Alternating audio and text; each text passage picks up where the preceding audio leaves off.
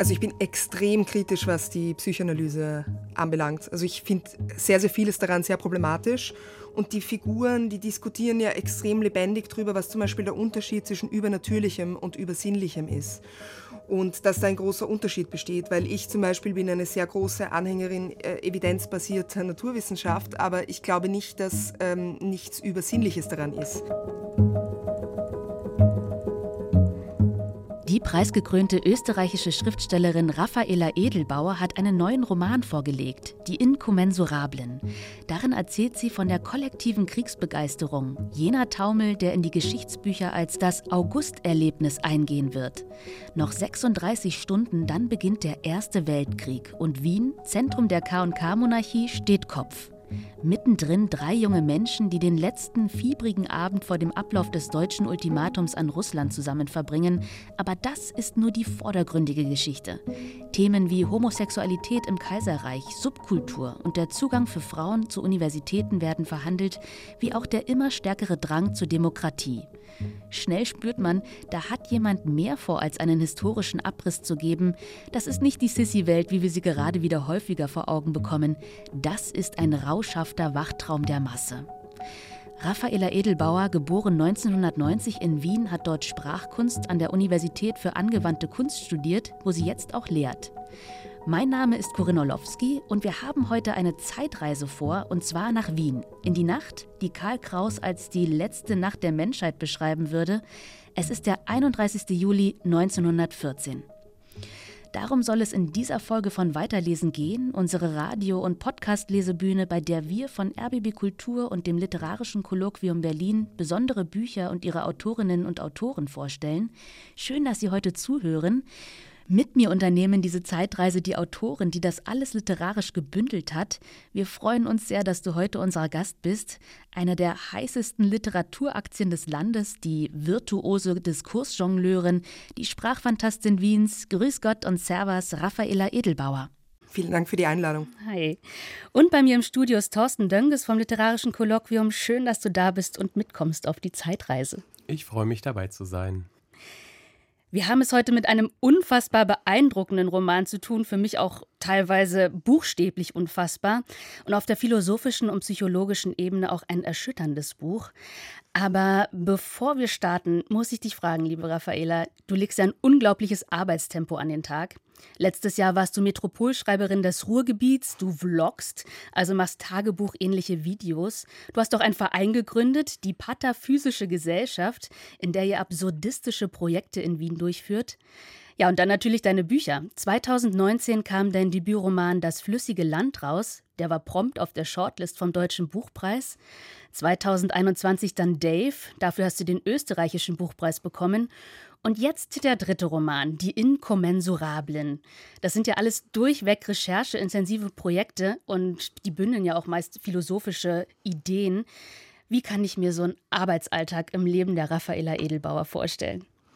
Es ist eigentlich ganz banal und viel langweiliger, als man erwarten würde. Ähm, ich arbeite meistens von ja, so 9.30 Uhr bis 17 Uhr, 17.30 Uhr.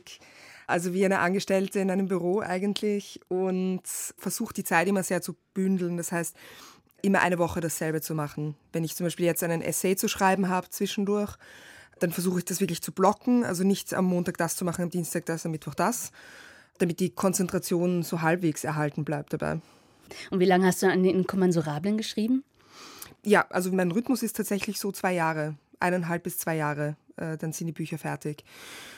Genau, also man kann in zwei Jahren wieder mit einem neuen rechnen. Sehr schön.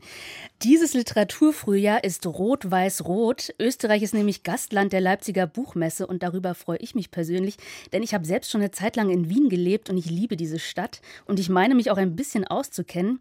Aber ich war verblüfft, als ich deinen Roman gelesen habe. Denn ich habe es irgendwie kaum wiedererkannt. Klar, es sind auch 100 Jahre zurück.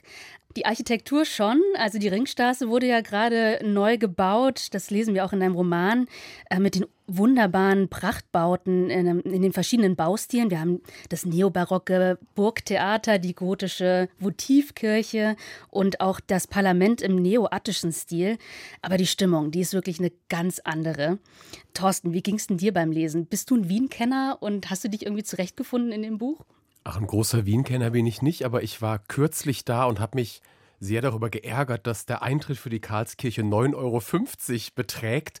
Und die spielt ja hier auch so eine schöne Rolle. Und da habe ich dann gleich wieder dran gedacht, dass äh, man da nicht mal reingehen kann, ohne Eintritt bezahlen zu müssen.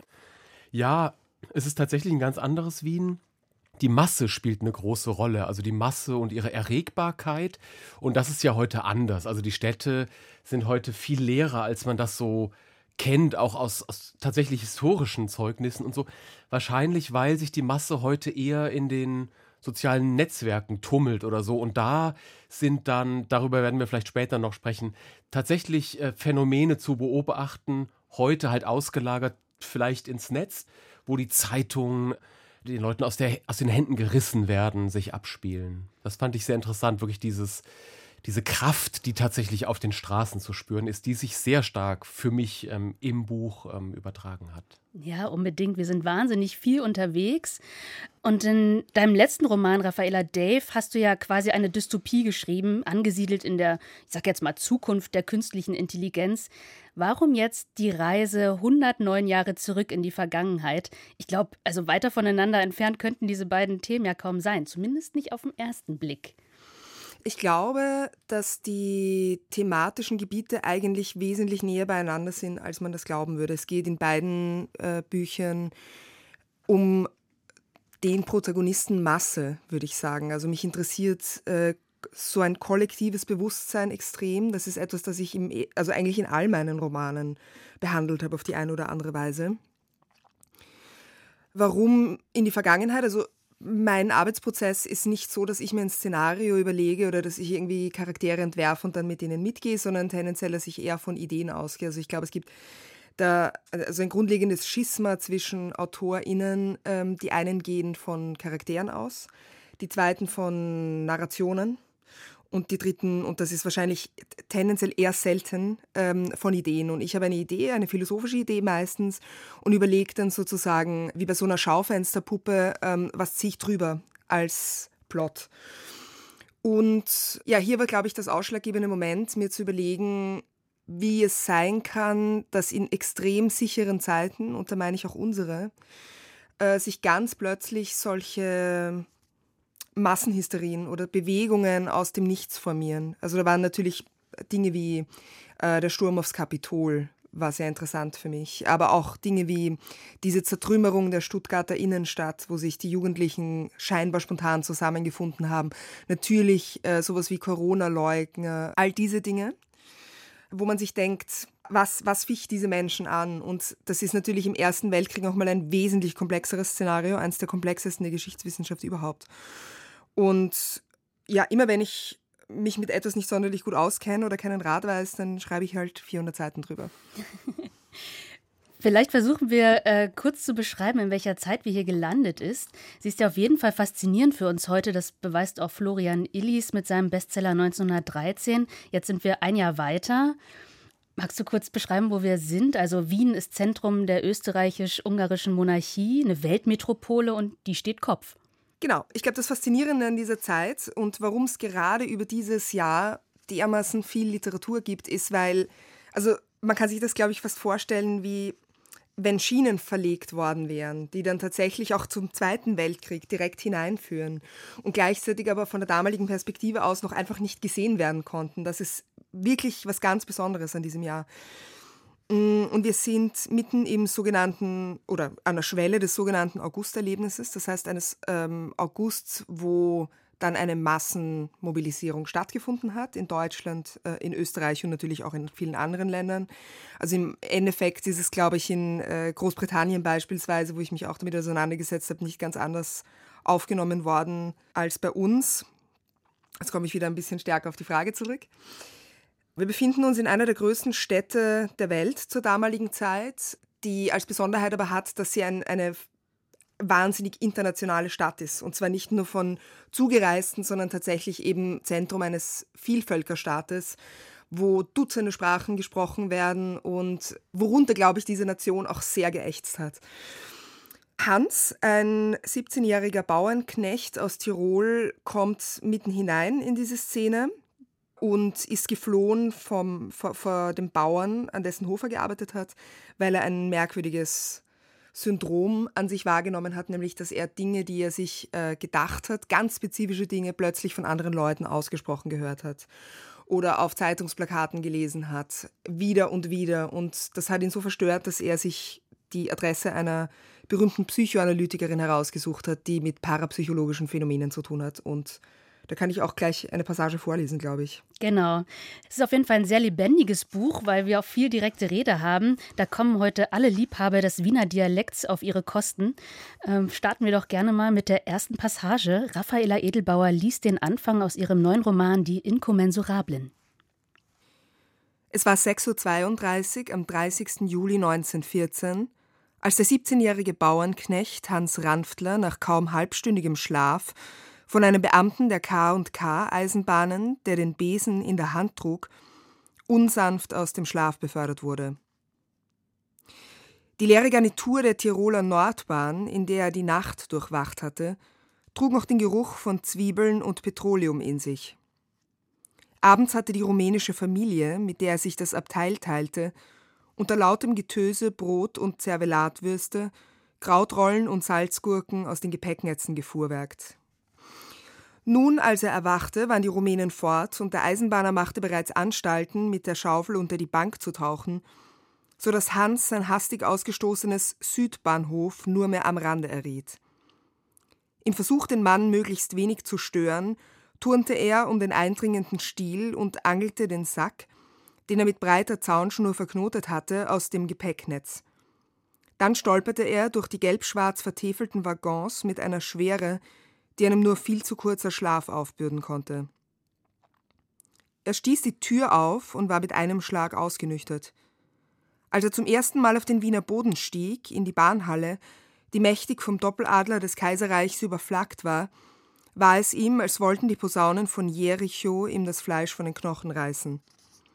Rings um ihn schossen die Menschen wie Projektile, einander zurufende, mit Hüten winkende, Koffer buxierende, dienende, tragende, fluchende. Aufgespannte Weite der Halle, die all diese gegeneinander taumelnden Menschen umfasste. Es pfiff und dampfte an der gläsernen Decke, dass Hans sich verschlungen wähnte. Sowie er endlich die Beherrschung fand, die Halteschiene loszulassen, war er mitten im babylonischen Wirrwarr. Vielen Dank, Raffaela Edelbauer, für diesen Einblick in den Anfang. Ähm, Hans, der 17-jährige Pferdeknecht, der kommt also gerade im Bahnhof, am Bahnhof in Wien an. Und er hat seine Heimat Tirol noch nie verlassen. Und ich finde, du hast das so atmosphärisch und detailliert geschildert. Da drückt die Juli-Hitze und dröhnen die Geräusche und die Stimmen, dass man selber ganz überfordert ist von den ganzen Eindrücken. Wie ging es denn dir, Thorsten? Ja, ich fand das ganz spannend, den Effekt beim Lesen, dass es ja wirklich anfängt wie so ein ganz saftiger, historischer Roman, ähm, ganz nah bei den Figuren. Und dann im Lauf der Lektüre stellt sich aber doch raus, dass es noch was anderes gibt. Es gibt ganz andere Ebenen noch. Es gibt Rückblicke in die Geschichte, es gibt Reflexionen, es gibt ähm, philosophische Überlegungen. Die Mathematik spielt eine große Rolle im Buch. Und das hat mir dann wiederum sehr gefallen, weil ich glaube, wenn das auf lange Strecke so in diesem Historienschinken-Sound geblieben wäre, dann hätte mir doch was gefehlt, eben doch noch mal eine andere Dimension. Und ich war beim Lesen wahnsinnig beglückt, als die reinkam, als wirklich sich noch eine große Vielschichtigkeit aufgetan hat und ähm, sich das Buch eben weniger als so Historienschmöker herausgestellt hat, sondern als intellektuell höchst anregende Lektüre für mich. Hm, für mich auch. Und es geht ja eigentlich schon sofort mit der Irritation los, denn Hans kommt nach Wien und nicht, um sich zum Militär zu melden, um an der Weltgeschichte teilzuhaben, sondern wie du schon erzählt hast, er geht zu der Psychoanalytikerin. In der Zeitung hat er von ihr gelesen und dort an der Stiege, an der Treppe trifft er auf äh, zwei weitere Protagonistinnen in dem Buch, auf Clara und Adam. Was sind denn das für junge Menschen? Würdest du sagen, dass das typische Jugendliche sind? Nein, sicher nicht. Was ich vermeiden wollte bei der Konzeption des Buchs war, waren, glaube ich, gerade so typische nations- und männlichkeitsfanatische Charaktere, wie sie wahrscheinlich eher typisch gewesen wären für das Szenario, das ich schildere. Ich meine, die halbe Stadt ist auf den Beinen und die Leute melden sich natürlich in Massen. Und gerade da wollte ich, glaube ich, ein Stück Differenziertheit reinbringen, um zu zeigen, auf der einen Seite gibt es also wirklich sehr andere äh, Motive, die die Leute damals auch noch gehabt haben. Und auf der anderen Seite werden sie dann aber doch dann wieder von der Weltgeschichte eingeholt. Also das ist so ein Hintergedanke gewesen. Und dann wollte ich drei Charaktere haben, die drei wichtige Schichten zeichnen. Nämlich Hans, der ja zwar einen bürgerlichen Background hat, aber dann doch sehr lange am Bauernhof eigentlich aufgewachsen ist, also Landbevölkerung. Clara, die aus dem Lumpenproletariat stammt und dann Adam aus, aus dem Adel und aus, der, aus einer Militärfamilie. Das heißt, um da so eine gewisse Bandbreite abzudecken. Ich glaube, dass alle drei Figuren, so verschieden sie auch sind, eigentlich Sympathieträger sind irgendwie oder sehr, sehr nachvollziehbar sind, eine, eine, eine Brücke schlagen können zu dieser doch sehr anderen Welt, weil das war sowas, so eine Fragestellung, die mich extrem fasziniert hat. Wie war es, ein Teenager zu sein in dieser Zeit? Und was waren dann Gründe, sich auch dem Krieg anzuschließen oder auch nicht? Thorsten, haben dich die Charaktere überzeugt? Ich fand das einen ziemlich guten Kunstgriff, weil man dadurch eben in sehr unterschiedliche Milieus auch reinkommt in der Zeit. Also ich weiß gar nicht, wie realistisch das wäre in der Zeit, dass jemand, der direkt gerade als Knecht, also fast Leibeigener aus Tirol angekommen ist, in diese hochadlige Familie mitgenommen werden darf zu einem Essen, mhm. wo dann halt höchste Militärs, die gerade vom Kaiser kommen, mhm. ähm, am Tisch sitzen. Aber ich fand es extrem reizvoll, dass das in diesem Buch so funktioniert, dass Hans dabei sein kann.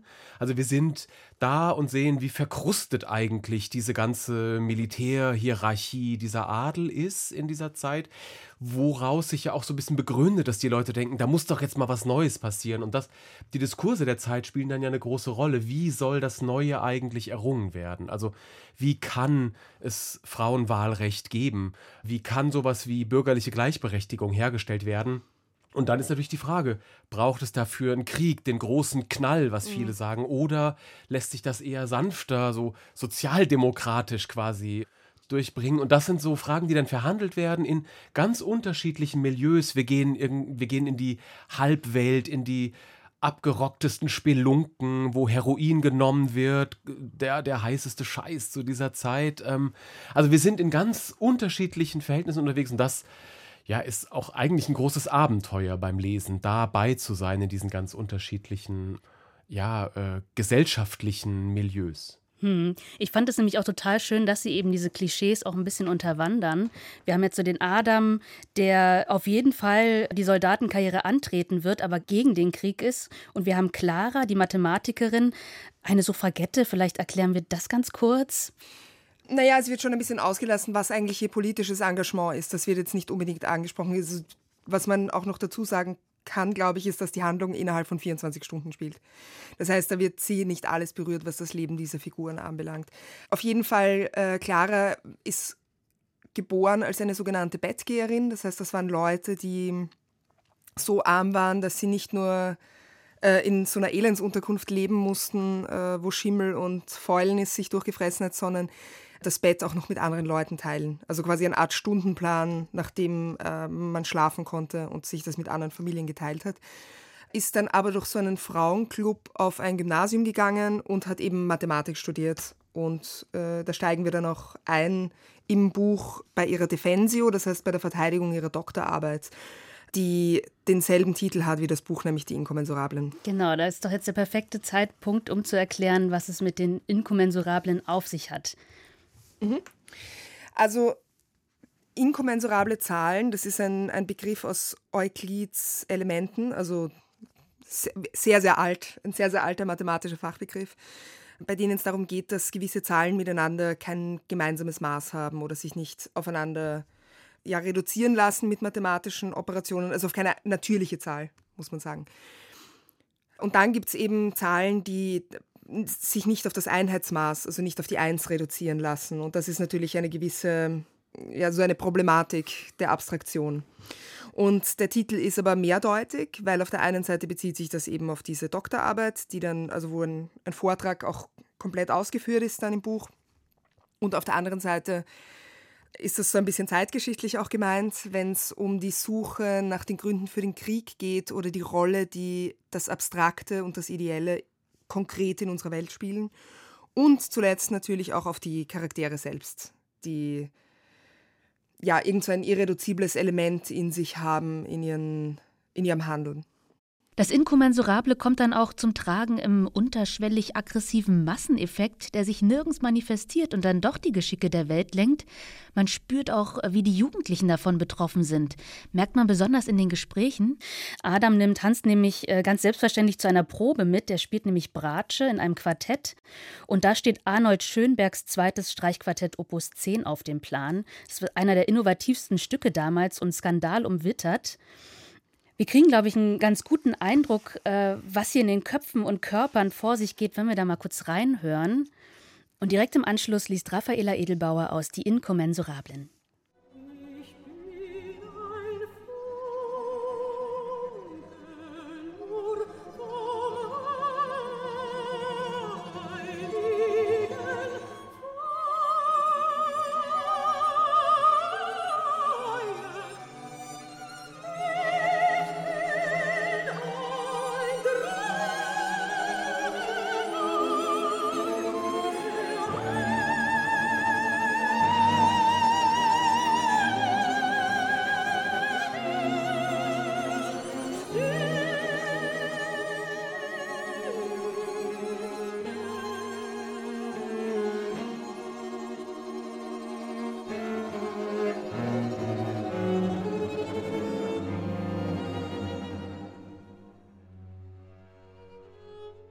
Als das Streichquartett Opus 10 in einem finalen Fis-Moll-Akkord endete, war Hans wieder hellwach. Das Stück hatte geklungen, als hätte jemand die Tonbeziehungen mit einem Schraubenschlüssel gelockert und mit ihnen die architektonischen Gesetze des Universums. Irgendwelche Griechen, erinnerte sich Hans, den Vikar vor Jahren einmal gehört zu haben, hatten die Harmonien der Seiten mit den Harmonien der Welt für deckungsgleich erklärt. Hier waren sie auseinandergefallen. Und doch war alles vollständig kohärent gewesen. Wie der gespannte Leib der Sängerin mit den Instrumenten resoniert hatte, nicht als Mensch, sondern als Schwingkörper. Und immer, wenn man meinte, ein Konzept greifen zu können, hatte der Komponist John Islands in die Auflösung gedrängt. Es passte kein einziger Begriff darauf. Adam war der Letzte, der sich schwer atmend aus der postkoitalen Umklammerung der Haltebögen befreite – mit einiger Faszination bemerkte Hans, dass er gänzlich verändert wirkte, und nicht nur durch Farbe und Anstrengung, sondern durch eine Bestimmtheit, die er während des Streichquartetts erlangt haben musste. Er sprang auch gleich auf und trat vor Bunitsch, der schweißnass war. Wir spielen das ganze Stück noch einmal, aber diesmal zusammen. Zusammener, sagte Adam endlich. Versuchen wir doch das. Jeder konzentriert sich auf das, was die Person rechts vor ihm tut und stellt sich vor, er sei es, der dessen Hände führe. Wollen wir vorher etwas trinken? fragte Ferstl. Nein, danach bitte, es ist jetzt Probenzeit, sagte die Sopranistin. Ja, Probenzeit, wiederholte Ferstl müde. Ist ja gut, ist ja gut. Federmeier wischte sich mit einem Taschentuch den Schweiß von der Stirn. Alle hoben wieder die Instrumente, aber niemand war mehr ganz bei der Sache, das sah Hans. Beginnen wir doch bitte, sagte Bunitsch eisern. Ich kann mich so schlecht konzentrieren, darauf Federmeier, der sich noch einmal streckte und ausschüttelte. Es ist so laut draußen, einen Moment. Dabei war es totenstill, dachte Hans. Und auch wenn sein Sensorium sicherlich weniger geeicht war, konnte Adam doch sicherlich keinen Tumult hören. Für eine weitere Minute unternahmen alle noch einen Versuch, ihre Glieder zu entspannen und ruhig durchzuatmen.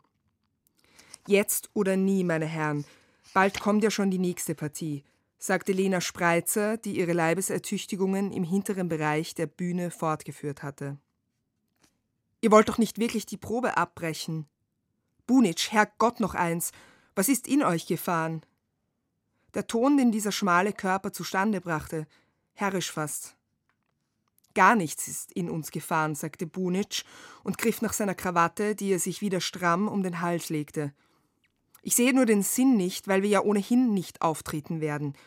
Ich bin nur gekommen, um euch nicht hängen zu lassen. Ging mir ganz ähnlich, sagte Ferstl verlegen. Was soll das heißen, bitte? fragte Adam. Hans schauderte. Auf einmal schienen die jungen Männer wie verpanzert. Du weißt genau, was das heißt, Adam. Ab morgen ist es aus mit unseren Quartetten. Professor Kremslehner hat uns gestern in Instrumentalkunde dazu ermahnt, dass die Nation jetzt vor der Kunst kommt. Was soll das heißen? fragte Spreitzer. Na was schon? Dass wir uns melden, dass wir unser Schärflein beitragen. Das ist ja scheußlich, sagte sie, und steht ihm auch gar nicht zu. Ist doch egal, was ihm zusteht. Die Dinge überschlagen sich eben. Es wird nächste Woche keinen Universitätsbetrieb mehr geben, das sage ich euch. Ja, danke für die Lesung. Mir ist in der Passage, die wir gerade gehört haben, äh, der Satz aufgefallen, jeder konzentriert sich auf das, was die Person rechts von ihm tut und stellt sich vor, er sei es, der dessen Hände führe. Das führt ja so ein bisschen rein ähm, in diese Opposition Individuum versus ja Kollektiv. Ähm, das war für mich so ein großes Thema. Es gibt am Anfang ein Zitat von Schopenhauer, wo es darum geht, welche Rolle spielt eigentlich das Individuum in diesem verwirrenden Kontinuum von Generationen, von Wahrnehmungen, von, von Möglichkeiten. Du hast vorhin gesagt, dass du von einer Idee ausgehst beim Schreiben. Und äh, beim Lesen habe ich so empfunden, dass wirklich ein Konglomerat von Denkmöglichkeiten auf mich eingestürzt ist und dann aber doch in solchen kleinen Stellen immer wieder auf die größeren Themen des Buches ähm, zurückgeführt hat. Da habe ich mich gefragt, wie funktioniert das beim Schreiben? Gibt es dann wirklich auch so Aha-Momente, wo du sagst, ah, hier kann ich mit diesem musikalischen Miteinander das zeigen, was dieses äh, diese Spannung zwischen Individuum und Kollektiv ausmacht? Oder, oder gibt es da vorher schon den Plan, ah, die Musik wird eine Rolle spielen müssen, damit ich das zeigen kann? Wie, wie kann ich mir das vorstellen, was beim Lesen so tolle ähm, Aha-Erlebnisse mich haben lässt? Ich glaube, zuerst ist das mal eine Frage des Findens des richtigen Rahmens. Mhm. Also das heißt, natürlich hat er die Zeit, über die ich geschrieben habe, äh, schon sehr viel Vorarbeit geleistet, weil das, glaube ich, so schwelende Fragen waren, wie beispielsweise auch die Frage nach dem Verhältnis von Naturwissenschaft und extremer Vereinzelung und Individualisierung, also Objektivität und Subjektivität, die beide in höchstem Maße gleichzeitig verhandelt wurden, obwohl das ein großer äh, Widerspruch ist. Also da könnte ich doch dann noch ein paar Beispiele bringen. Aber was ich damit sagen möchte, ist auf jeden Fall, dass das, glaube ich, schon so Widersprüche und Diskurse sind, die damals geführt wurden. Also ich glaube, wenn man da präzise genug eine Handlung aufbaut, dann ergeben sich immer wieder Chancen. Und die zu nützen, das ist dann quasi auch die Rolle von so, so Kleinarbeit, die man dann nachher nochmal machen kann. Ich habe aber das große Glück, zumindest bis jetzt immer gehabt, dass mir all meine Romanstoffe auf einmal eingefallen sind. Äh, also ich weiß nicht, ob ihr Dave gelesen habt, aber bei Dave war es so, dass das sogar so was Zirkuläres hat oder so die Struktur von so einem Möbiusband. Und da kann man nicht einfach vorne beginnen mhm. und das dann linear entwickeln, sondern das muss als Ganzes da sein. Und das ist wirklich sehr interessant, dass ich also es ist nicht wie eine Eingebung, also es wird schon irgendwas unterbewusst geben, das davor geschieht, aber die Dinge sind immer als Ganzes da und passen dann Gott sei Dank bis jetzt zumindest immer aufeinander. Also ich hoffe, dass es auch weiterhin solche Glücksfälle gibt bei mir. Ja, das spürt man total, weil es auch ein sehr komponierter Text ist. Und ich fand auch, er bringt so schön zu tragen, wie die Kunst diese Stimmung materialisiert und dadurch ja auch die Jugend ein bisschen anstachelt. Und also aus diesem einzelnen Gefühl wird ein kollektives Gefühl, die durch die Musik ja als Erlebnis da ist ja eigentlich nicht nur in der Musik, auch durch die Künste, die auf die Psyche wirken. Das kommt ja nicht von ungefähr, dass Wien in der Erforschung psychischer Krankheiten europaweit führend war. Und wir verbinden das heute vor allem mit Sigmund Freud und seiner Psychoanalyse. Und Adam und Clara sind ja auch in Behandlung. Ich glaube, dass die meisten Leute, die dieses Buch lesen, davon ausgehen, dass es drei Protagonisten, ProtagonistInnen gibt eigentlich. Aber es gibt noch eine geheime vierte Protagonistin und das ist die Psychoanalytikerin Helene Cheresch, bei denen alle drei in Behandlung sind. Also wo Hans ja hinfährt am Anfang des Buchs und Adam und Clara bereits seit einigen Jahren in Behandlung sind und jeder von diesen drei Jugendlichen hat ein anderes rätselhaftes Phänomen, äh, in das er eingebunden ist. Und Clara ist glaube ich, da nochmal ein Sonderfall. Sie ist nämlich der Mittelpunkt eines sogenannten Traumclusters. Den Begriff habe ich erfunden, aber viele googeln, ob es das wirklich gegeben hat. Ich klingt auch dazu. Ja, klingt sehr plausibel. Und zwar gibt es da einige hundert Menschen im ganzen K&K-Reich, die dasselbe träumen, aber ein bisschen unterschiedlich. Und Gleich am Anfang erzählt Adam Hans davon, was das Besondere daran ist oder warum Clara ein so besonderes Herzstück dieses Clusters ist. Ja, dann hören wir doch noch mal rein in Raffaela Edelbauers Die Inkommensurablen. Fünf Patienten, die zu unterschiedlichen Zeiten aus dem Stadtviertel Josefov wegen ganz verschiedener Dinge eingeliefert worden waren, hatten denselben Traum gehabt. Alle waren im Schlaf die Moldau hinaufgewandert und hatten im Schilf nach etwas gesucht, ohne genau zu wissen, wonach. Die Suche war in allen Fällen geprägt von größter Furcht, von Verzweiflung fast. Bald lagen sie am Boden, bald krochen sie, die schönsten Sonntagsröcke voller Schlamm. Tränen, Schreie. Endlich griffen, wie durch Geisterhand geführt, ihre Hände in den Mulch und ertasteten etwas. Er sah Hans eindringlich an. Eier. Alle fünf fanden jeweils ein Ei. Hans war auf einmal wunderlich geworden. Zum ersten Mal hörte er einen anderen Menschen von den Dingen sprechen, die ihn seit Jahren umtrieben. Dinge, für die er sich selbst jeden Tag aufs Neue für verrückt erklärt hatte. Und nun hörte er, dass echte Wissenschaftler sich damit auseinandersetzten. Warum fragt man Patienten in einer Klinik, was sie geträumt haben? So genau bin ich nicht informiert. Manche haben wohl im Traum geschrien, andere waren am folgenden Tag so verstört, dass man der Sache auf den Grund gehen wollte, sagte Adam. Aus jedem der fünf Eier schlüpfte jedenfalls bald ein Tier, eine Mischung aus Säuger, Insekt und Vogel. Laut ihren Beschreibungen hatte es einen Chitinleib mit Stacheln, darüber saß ein Hundekopf und einen Schnabel hatte es auch, ein schauriges Geschöpf. Kaum war es geschlüpft, warfen die Träumenden es voller Abscheu in den Fluss und flohen. Sie begriffen, dass ihnen eine Menschenmenge auf den Fersen war, schon hörte man Trommeln. Sie rannten also in Todesängsten, waren aber gleich eingekesselt, von einer plündernden Rotte umzingelt. Niederknüppelung, Schlachtgesänge, Zuletzt wurden sie dorthin geworfen, wo sie auch das Schreckensgeschöpf versenkt hatten, auf die Buhnen der Moldau. Hans zuckte zusammen. Grob hatte einer der Burschen, die an ihnen vorbeidrängten, einen anderen in den Rücken gestoßen, doch der Getroffene richtete sich mit verzogenem Lachen die Kappe und ging weiter. Und was noch interessanter war, man konnte nachvollziehen, an welche Abschnitte der Moldau die fünf in ihren Träumen gewandert waren. Fanfaren in der Ferne, ein kurzer Regenschauer und so weiter. Dabei startete jeder Einzelne von einem anderen Punkt aus, hatte eine leicht andere Perspektive und handelte auch ein wenig anders, als er das Ei in Händen hielt. Natürlich, denn es waren ja andere Menschen. Die eine zerdrückte das Getier in Ungeduld. Eine weitere Frau brütete es zwischen ihren Brüsten aus. Ein Mann versteckte es in seinem Stiefel. Nur das Grauen beim Anblick der Kreatur war gleich. So kam Rosenstein rasch zu der Auffassung, dass das Eigentümliche nicht bloß die vergleichbaren Trauminhalte waren. Nein, das Seltsame war, dass jeder nur eine Version desselben Traums gesehen hatte. Und Clara war eine von ihnen? fragte Hans, und gleich darauf Und woher weißt du das? Sie standen auf und verließen den offenen Platz. Jetzt meinte er, alle Fragen nachholen zu müssen, die ihm vorher im Hals stecken geblieben waren.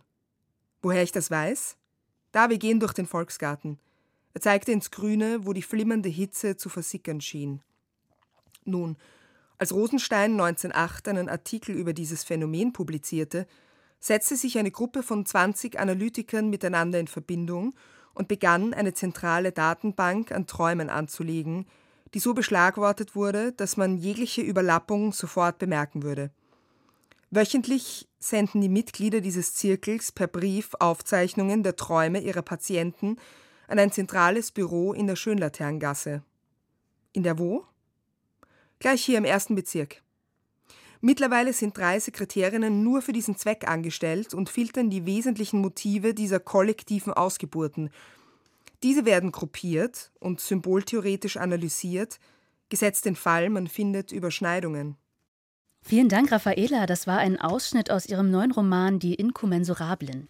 Ich hatte beim Lesen das Gefühl, dass du sehr viel Freude, vielleicht sogar Spaß daran hattest, dich mit der Psychoanalyse, mit der Traumdeutung, all dem, was ja, so, so im Nachhinein so wahnsinnig wichtig geworden ist, auseinandersetzt aus der Zeit heraus. Also das beim Lesen zumindest hatte ich das Gefühl, dass das ein großes Glück beim Schreiben gewesen sein muss, halt genau in diese Zeit zu gehen, zu gucken, wie waren die Zeitgenossen ähm, da mittendrin und wie können wir heute drauf gucken auf ja diese ganze Aufregung intellektueller Art, die da ähm, plötzlich aufkommt, weil man beginnt, sich mit Träumen zu beschäftigen, weil man merkt, da ist doch irgendwie mehr, als wir mit unserem Verstand wohl fassen können. Ja, wie, wie war das beim Schreiben? Ich bin extrem kritisch, was die Psychoanalyse anbelangt. Also ich finde sehr, sehr vieles daran sehr problematisch. Aber wie du schon ganz richtig bemerkt hast, ist das natürlich in der jeweiligen Zeit was anderes gewesen oder es gab noch andere Varianten davon. Das ist ja alles noch in den Kinderschuhen gesteckt.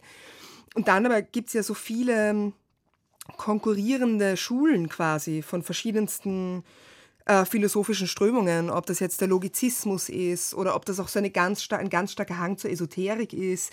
Sie gehen dann ja so zu einer Art Seance und die Figuren, die diskutieren ja extrem lebendig darüber, was zum Beispiel der Unterschied zwischen Übernatürlichem und Übersinnlichem ist. Und dass da ein großer Unterschied besteht, weil ich zum Beispiel bin eine sehr große Anhängerin äh, evidenzbasierter Naturwissenschaft, aber ich glaube nicht, dass ähm, nichts Übersinnliches daran ist. Also mein allein schon Radiowellen ähm, sind einfach übersinnlich, für Menschen zumindest. Und weil man sie nicht sehen kann. Ja, genau, weil man sie nicht sehen kann. Also es gibt unendlich viel, das nicht wahrgenommen werden kann, aber das wirkt in der Welt. Und demgegenüber ausdifferenziert wird aber dieses Übernatürliche, wenn man davon ausgeht, dass es etwas gibt, das sich der Natur selbst entzieht. Und das ist dann quasi dieser Punkt, wo man dazu übergeht, glaube ich, Globuli zu nehmen und äh, sich Aluhüte auf den Kopf zu setzen. Hm. In dieser Traumstudie, das nenne ich jetzt mal so, von der Helene, machst du ja auch die eigentliche Idee des Romans fest. Er stellt die Einzelpsyche der Massenpsyche gegenüber und erklärt, finde ich, total einleuchtend, wie die funktioniert, also wie eine Idee auch massenpsychologisch wirksam wird oder gefährlich wird.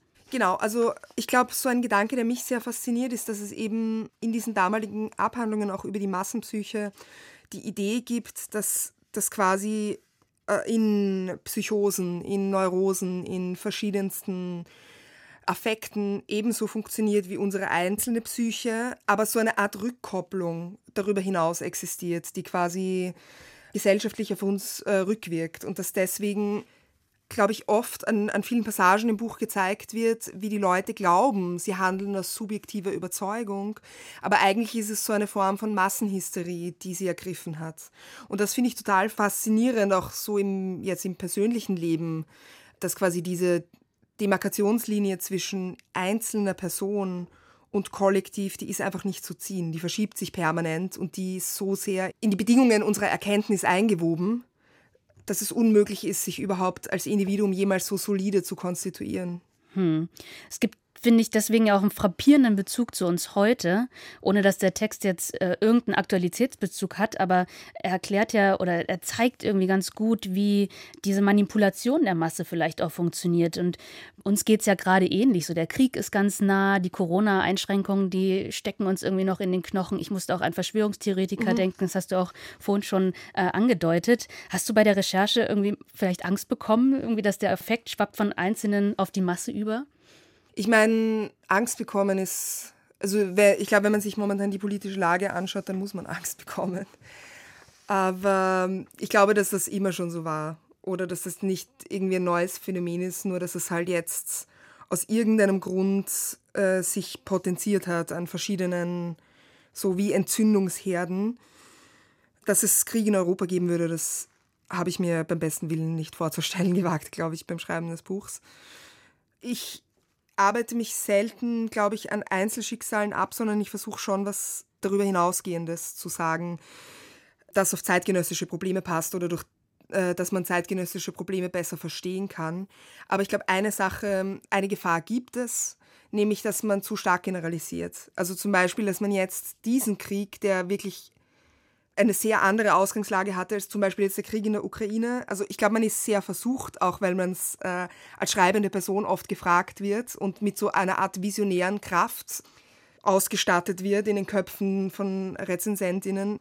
ob man solche Dinge hat voraussehen können. Und da muss man, glaube ich, dann schon sehr vorsichtig auch sein und sagen, okay, es, hat, es gibt manche Sachen, die überschneiden sich, aber es sind trotzdem ganz unterschiedliche Ausgangslagen. Ich hoffe, diese Antwort hat Sinn gemacht.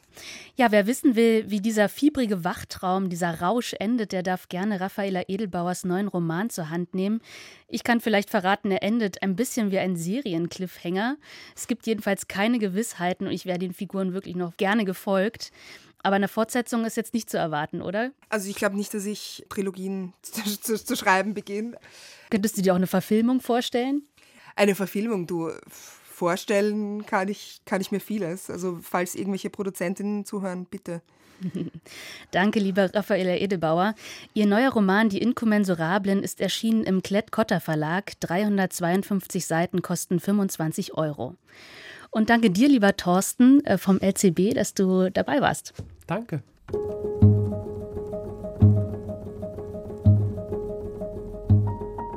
Das war Weiterlesen für heute, unsere Literatursendung von RBB Kultur und dem Literarischen Kolloquium Berlin. Danke, dass Sie zugehört haben. Am Mikrofon verabschiedet sich Corinne Orlowski. Tschüss und Baba.